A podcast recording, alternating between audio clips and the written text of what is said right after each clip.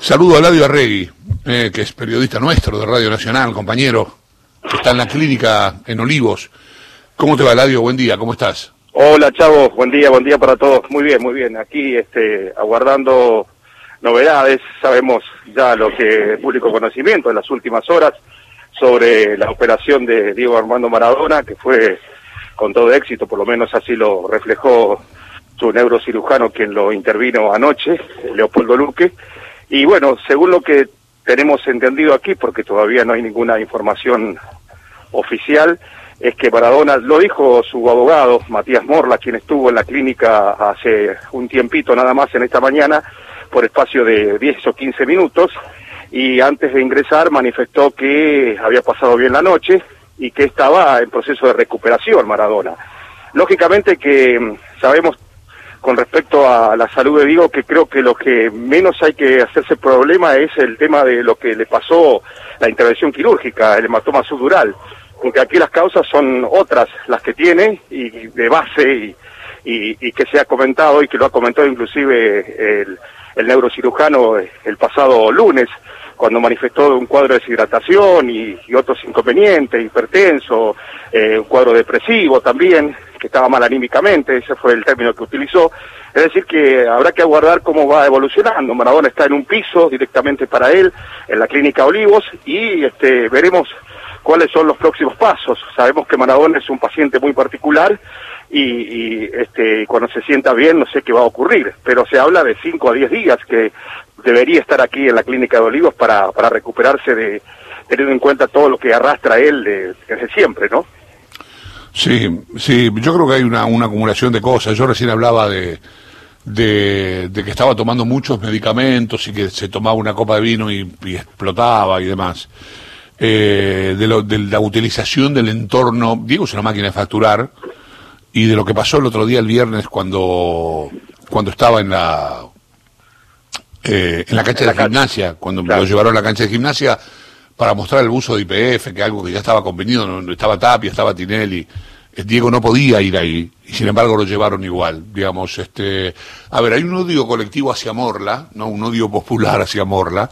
Yo creo que Morla es, este, a ver, a mí tampoco me gusta Morla, pero la verdad es que Diego tiene que ver con que esté ahí. Digamos, esto no, no, lo podemos, no lo podemos evitar. Y coincido con Barsky, aquí le mando un gran abrazo, eh, en que está manejado por una pandilla. Y, lo, y también este, tiene un Instagram que le manejan dos pibes que no permiten que sea arrobado, que no permiten que le escriban cosas, en fin, está, viste, lo tienen en una, en una caja de cristal, pero la caja de cristal le hace daño, no ve a las hijas, no ve a los amigos. Este, yo le contaba a Eladio que, que por ejemplo yo que trabajo con Ruggeri, Ruggeri me dice, Diego me dice, llamame, y llamo y hablo con un, con fulano, con vengano, con sultano, nunca puedo hablar con Maradona. Y así lo tienen aislado completamente. Y bueno, eso también es señal de, todo lo que se rumoreó ayer con respecto a las hijas, pero hoy hubo eh, una información, un, descargo de Dalma que, no era así, que no iban a pedir la tutela y todo, pero es lo que, lo que, lo que está ocurriendo. Ahora siempre la vida de Maradona fue de esta manera, ¿no? Teniendo en cuenta la gente que lo acompañaba y siempre hubo eh, este, reparos, por lo menos de afuera, que uno lo ve siempre mucho más fácil que de adentro, y más teniendo en cuenta la figura de Maradona inconmensurable a pesar de los años que no juega el fútbol. ojalá que, ojalá que realmente prive el sentido común, porque si no, los que están alrededor de Maradona, la pandilla como le llama Barqui, eh, están escupiendo para arriba y están matando a la gallina de los Juegos de Oro. Sí, eh, sí, de todas maneras habría que, a ver, acá leí una noticia en donde Dalma y Janina, Dalma creo fue, este, negó la, la versión de que iban a pedir la tutela de, de Diego. A eso me refería. Una pena, me hubiese gustado que lo hiciera. Claro, claro, y también se acá, porque los rumores, viste, corren, a veces uno no, suele, no sabe si decirlo o no decirlo, pero dicen que va que va a arribar, este, ni bien pueda, eh, Diego Junior, este, Diego Maradona de Italia, este, pero bueno, no sé si también contribuirá. El tema ahí es que, a ver, Diego Junior habla diariamente con Dalma y Janina, el tema con Diego Junior que tiene síntomas de COVID. Y, le hicieron, le están haciendo un hisopado, le hicieron, creo que le hicieron un hisopado ya en Italia. Eh, si le llega a dar negativo, cosa que podríamos saber creo que mañana, el viernes se toma un avión y se viene. Si le da positivo, tal, tiene que darse 14 días más en Italia. Claro, y ahí ya no sabemos qué va a pasar con, con Maradona.